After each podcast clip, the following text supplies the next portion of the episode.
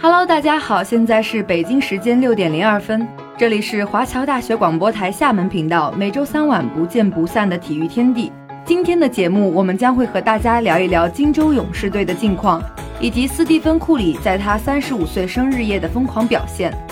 听众朋友们也可以关注我们华侨大学广播台的微博、微信公众号，收听我们的节目，与体育天地一起畅聊体坛。好了，闲话少说，下面就让我们走进体育的世界吧。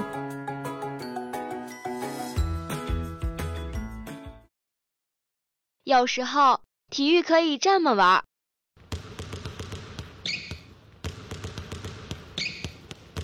有时候，体育可以这么玩儿。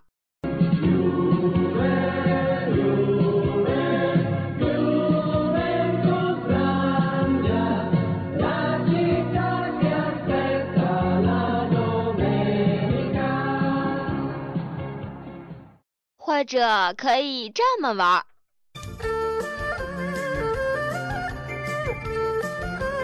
哎，停停停停停停！好像有什么奇怪的东西混进去了。哦，没事没事，只要有亮点，随便你怎么玩。接下来就是体育秀。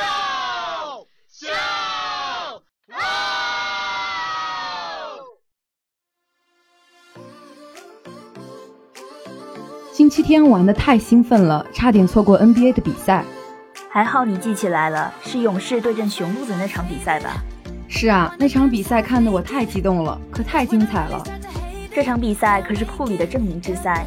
库里受伤之前曾经五连胜，比赛自己一场都没赢球，目前有可能跌出前十，勇士队再无实力空间。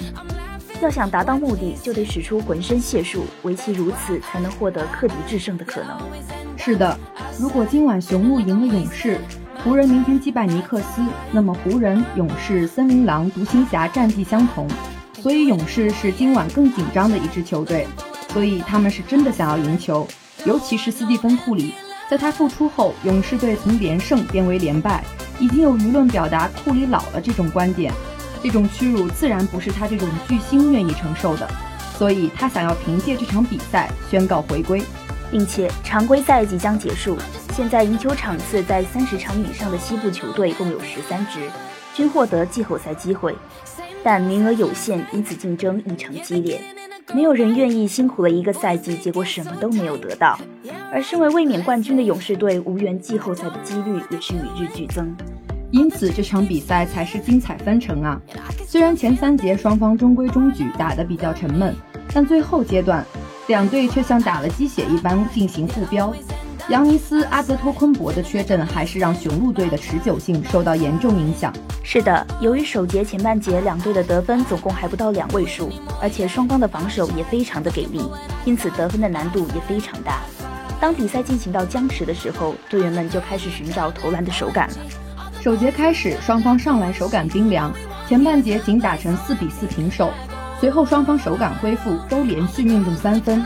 伊文琴佐和杰迈克尔连中四记三分，帮助勇士稍稍领先。波迪斯压哨三分命中，逼近比分。首节战罢，勇士以二十八比二十六领先两分。而当次节上来，双方你来我往，前半节各拿十二分。随后鲁尼和库里合力打出一波七比三，稍稍拉开。英格尔斯和米德尔顿迅速连中三分，回敬一波八比零反超比分。伊文琴佐标中三分，重夺领先。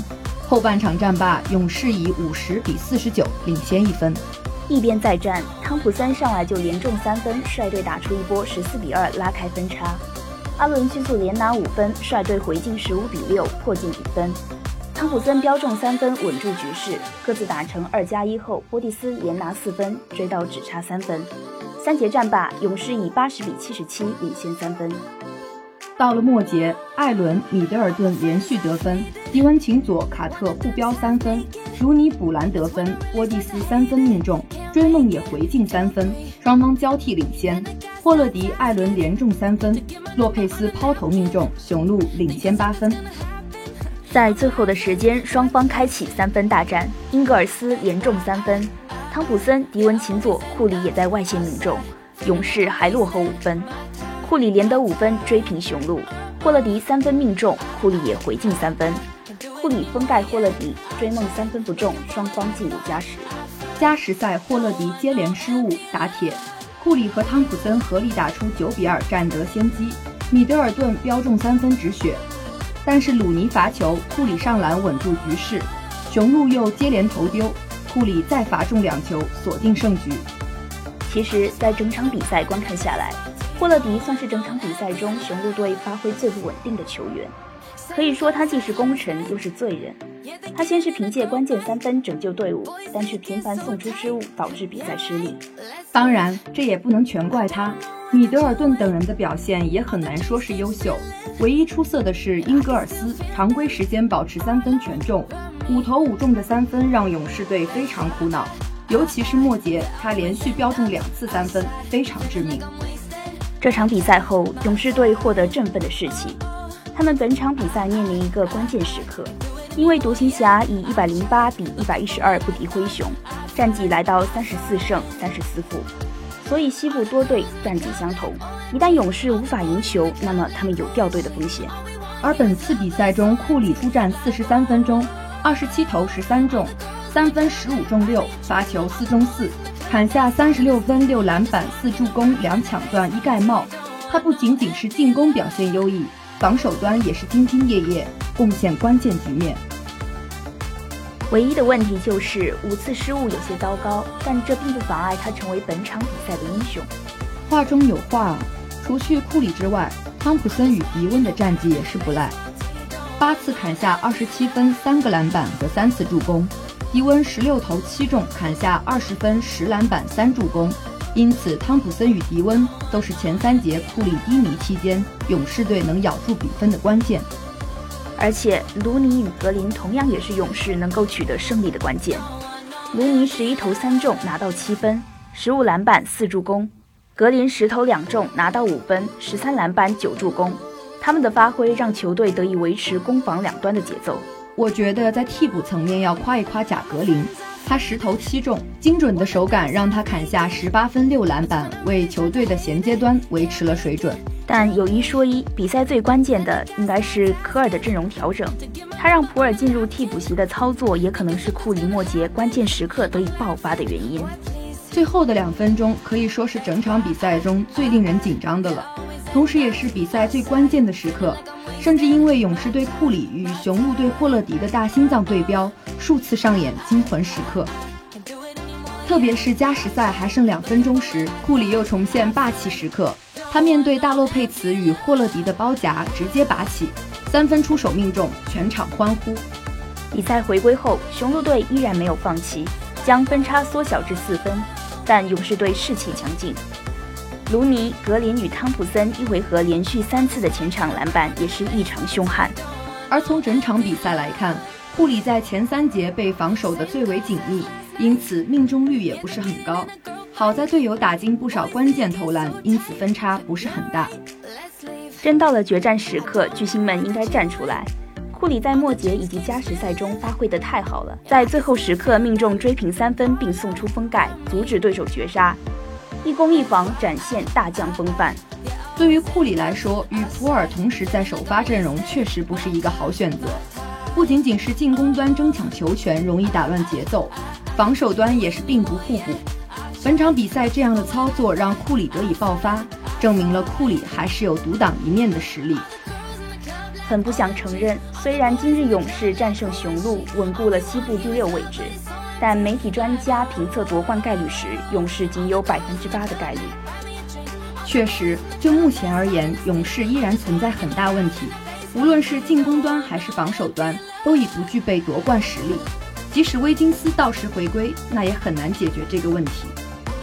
希望勇士高层可以积极发现问题，解决问题，同时也非常期待勇士在之后的表现。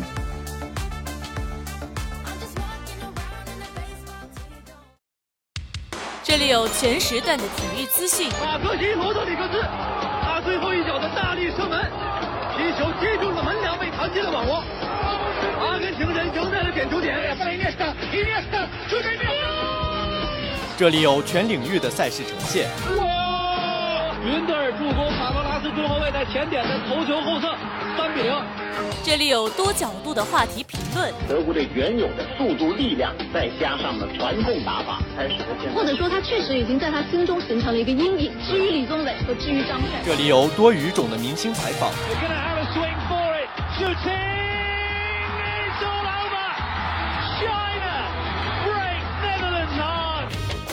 快速、全面、准确，汇聚最流行的全球体育元素。权威、深入、客观，分享最及时的热点话题评论。没错，这里是大话体坛。每周三晚，体育天地，坚信体育带给你的力量。北京时间三月十四号上午星期二，金州勇士在主场迎战菲尼克斯太阳。对于勇士全队来说，这不仅仅是一次主场作战。今夜是斯蒂芬·库里的三十五岁生日。不知不觉，库里已经三十五岁了。在上一场带领勇士战胜雄鹿之后，记者采访他时问道：“打完这场比赛，你有什么感觉？”库里答道：“没什么感觉，就是人有点老了。”是啊，他确实有点老了。但是这个年纪的斯蒂芬·库里并没有像其他运动员一样，他的竞技状态仍在巅峰。他还在用一场场比赛证明自己的实力。对阵太阳的这场比赛，库里拿下了二十三分、七篮板、五助攻的数据。三分六中四，让我们一起来回顾一下生日夜的疯狂。本场比赛，勇士的首发球员为斯蒂芬·库里、克莱·汤普森、迪文·琴佐、追梦格林、凯文·鲁尼；太阳队的首发球员为克里斯·保罗、德文·布克、托里·克雷格、约什·奥科吉、德安德烈·艾顿。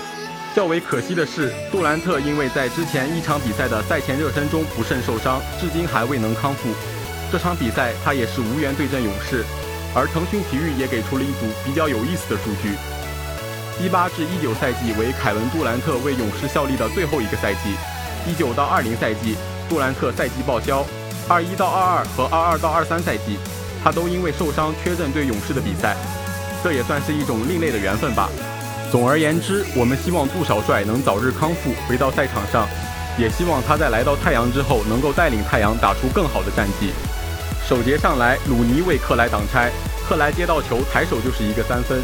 紧接着下一个进攻回合，库里也来了一记三分。比赛开端，雪花兄弟的手感都不错，勇士顺势拿下先手。布克等人的发挥帮助太阳紧咬比分。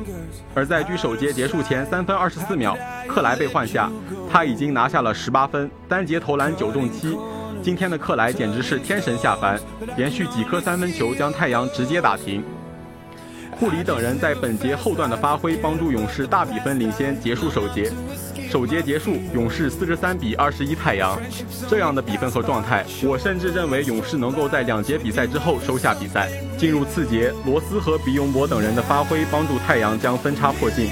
这节开始的勇士众将没有刚刚开场时状态那么火热，太阳队的几次进攻都挤进内线强行得分，但是他们很快就找到了状态。克莱等人的发挥帮助勇士保持大比分领先，他延续了第一节的手感，追身三分、手递手接球三分、漂移三分，各种不讲理的三分球让太阳一众球员沉默。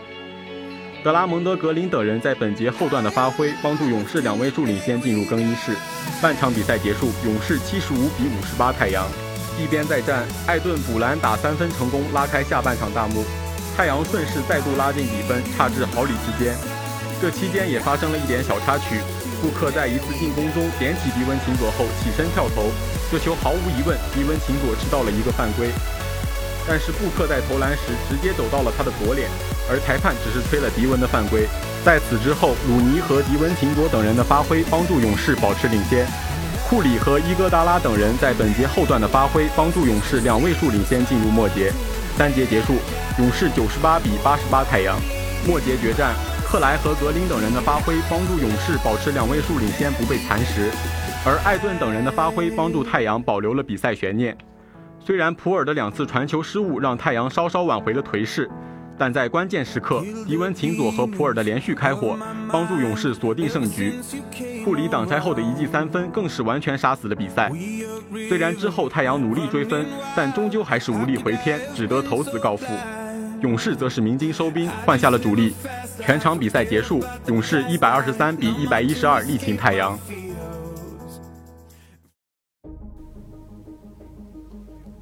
全场结束，勇士队三人得分上双，普尔更是在拿下他的第二十分后，为勇士锁定了胜局。鲁尼化身篮板痴汉，拿下了十个篮板。纵观全场，表现好的不仅仅是水花兄弟，更是勇士的一位位球员。追梦格林的三个大帽，他 DPOY 级别的防守，让对方无论在内线还是外线都感受到了极大的压迫。而他和卢老爷面对太阳中锋艾顿丝毫不惧，多次在篮下对其造成干扰。这场比赛，艾顿的篮下终结非常差，小抛投和上篮的命中率都低于平常。穆迪的隔人暴扣极大地提升了勇士全队的士气。上赛季的我们都对穆迪充满了期待，期待他能够打出名堂。但是这个赛季的穆迪似乎消失了一般，他的表现并没有让大家满意。可是这场比赛的他也在发光发热。伊戈达拉在格林下场时担起了运转球队进攻的重任，他的表现让我觉得他不像是一名三十九岁的运动员。我们再来说说库里。他可以说是历史最强的三十四岁控球后卫。对比其他历史顶级的三十四岁控球后卫，魔术师约翰逊因为某些原因在三十一岁就已经退役。即便他真的能够打到三十四岁，他的综合实力也不一定比库里强。零八到零九赛季的纳什属于全明星水准，但是相比上一年，他的竞技水平有所下滑。三十四岁在雷霆的克里斯保罗，以及三十四岁在九六至九七赛季帮助爵士进入总决赛的斯托克顿，他们的主攻产效远远不如库里，而他们也并不是球队的第一进攻选择。在接下来的几年里，库里甚至有可能成为三十五岁、三十六岁乃至三十七岁的历史最强控球后卫。我很喜欢一句话。不要把伟大当成一种寻常。对于后卫来说，作为在球场上体型最小的运动员，他们更多的依靠自己年轻时的速度、爆发力、体力和灵活性来与体型较大的球员们竞技。而就库里本人来说，到目前为止，他的竞技状态并没有因为年龄的上升而下滑。这个赛季的他依然能场均交出二十九点八分。百分之六十七的真实命中率，他的有球和无球能力都是顶级的。无论是无球跑动还是有球进攻，库里在场上都有着极大的牵制力。本场比赛，当他和普尔同时在场，他们两个的无球跑动可以吸引对方最少三名球员。而当库里和克莱同时在场时，水花兄弟在弧顶交叉跑位再接挡拆之后，必有一人能够跑出空位。极致的空间拉扯，各种量身定制的战术，以及顶尖的三分射术，造就了勇士在联盟独一档的进攻。这是库里的杀招，也是一个时代的代表。想说的话有很多很多，但是对于库里，我想借用一段话来作为本期大话体坛的结尾。亲爱的斯蒂芬，北京时间三月十四日是你的生日。时间是过得真快呀，那个球迷口中的小学生也已经三十五岁了。感谢你陪伴着我们这代球迷走过了最美好的一段青春。第一个全票 MVP，四年的奇勇大战，成为历史三分王，拿下 FMVP，达成了八年四冠的伟大壮举。这些经历，这些记忆，库密会永远珍藏在心底。希望你健健康康打球，带领勇士再创辉煌。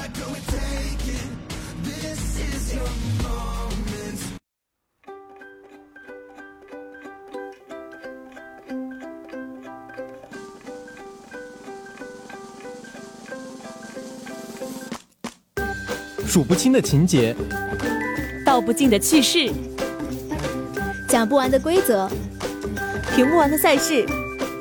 每周三晚体育小讲堂，体育的知识让我们一同分享。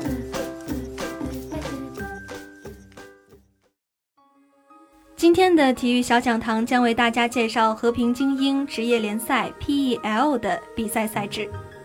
比赛分为七周三个阶段，前三周为突围赛，有五十支战队参加，分为 A、B 两组。第二周结束后，每组排名前十的队伍进入晋级赛。第十一至二十二组和积分最高的第二十三组在第三周争夺最后十个名额。随后两周为晋级赛，三十支队伍分为 A、B、C 三组，每周打一轮循环赛，最终积分排名前十五的队伍晋级决赛。最后两周为决赛，十五支战队决出冠军。每赛季的 PEL 前三名队伍将晋级 PEC 世界冠军杯。好了，本期的体育小讲堂就到此结束了。更多热门体育知识，敬请关注每周三晚体育小讲堂。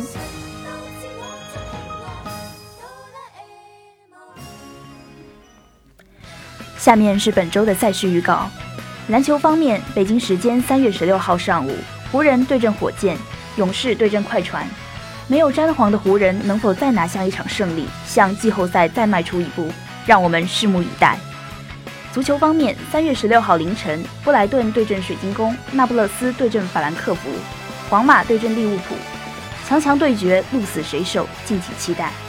更多优秀体育资讯，请持续关注华侨大学广播台体育天地。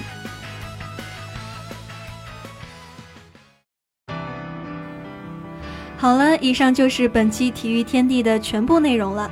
播音：快乐大王八、骗人精、小麦果汁、成瘾；采编：蜡笔小新、蛋炒饭、XYG 至尊大长老、我爱李钟硕；机务：乔治、马里波波、切切茶、新媒体、图图。共同感谢您的收听，我们下期同一时间再见。